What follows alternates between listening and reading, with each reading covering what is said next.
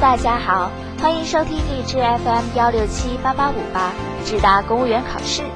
我是麦西，麦子麦，西边的西。最近啊，麦西这边的天气是阴雨绵绵，好久没见到晴朗的蓝天了。想起前不久，麦西的微信朋友圈被蓝天刷屏，天南地北的小伙伴们都不约而同地发出了他们所在地的蓝天照片。光是看看这些照片，心情啊都无比舒畅。可是这样的蓝天，会不会在我们的期盼中一直出现呢？下面就让我们一起进入今天的主题：大气污染防治需多点包抄。未来大气污染防治的中心任务是如何用常态化的手段。以整个社会可以接受的代价，实现预期的大气环境质量目标。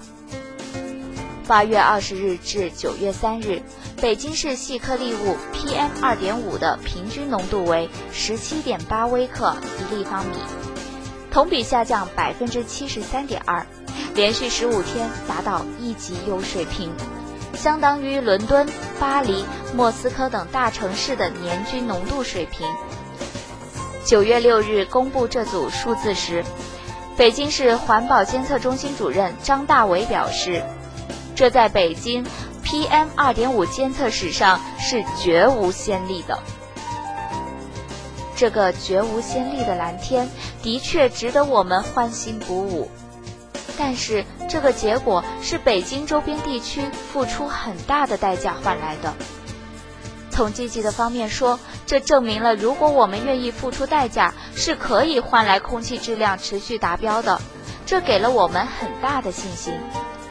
但以中国目前的经济社会发展状况，显然还没有达到可以将这些特殊时期的非常规控制手段常态化的地步。因此，未来大气污染防治的中心任务是如何用常态化的手段，以整个社会可以接受的代价，实现预期的大气环境质量目标。环保部部长陈吉宁多次指出，环境质量是核心，是根本，环保工作要以改善环境质量为核心。在雾霾围城的当下，尽快提升大气环境质量，毫无疑问是当前环保工作的重中之重。上个月末，全国人大常委会新修订的《大气污染防治法》，通篇都是围绕大气环境质量改善目标这条主线展开的，其中明确提及大气环境质量达三十六次之多。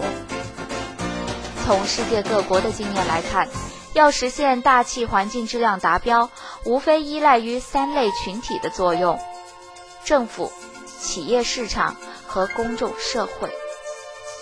党的十八届三中全会提出，大力推进国家治理体系和治理能力的现代化，推进政府、市场、社会多元共治，是题中应有之义。就大气环境治理而言，企业是污染治理的主体，政府是监管企业的主体，公众是监督政府和企业的主体，三者相辅相成，缺一不可。此次采取的停产、限产、限行等措施，主要是通过政府的力量，在未来常态化的大气环境治理中，应当充分发挥三大主体各自的作用。对于政府来说，一方面，应当制定良好的规划和科学的标准，并逐步加大资源投入，提升各级环保部门，尤其是基层环保部门的执法能力；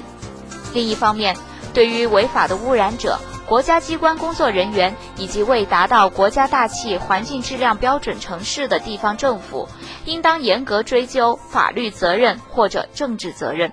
尤其是切实落实约谈、区域限批、绿色考核、党政同责、终身追责等措施。对于企业来说，要通过良好的制度设计和严格的执法，来形成一种企业不敢违法、自觉守法的局面。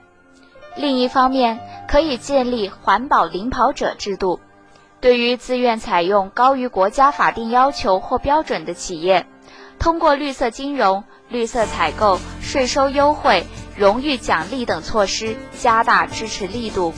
让企业充分意识到加强环保是一种有利可图的事业，让后行动者艳羡先行者。最终让企业在环保上形成你追我赶的局面。对于公众来说，应当增强大气环境保护意识，采取低碳节俭的生活方式，自觉履行大气环境保护义务。同时，政府应当充分保障公众的环境知情权和参与权，鼓励通过举报。提起环境民事公益诉讼或者环境行政公益诉讼等手段，对企业和政府部门的环境违法行为进行监督。向大气污染宣战，并非一朝一夕之功，我们要做好打持久战的准备。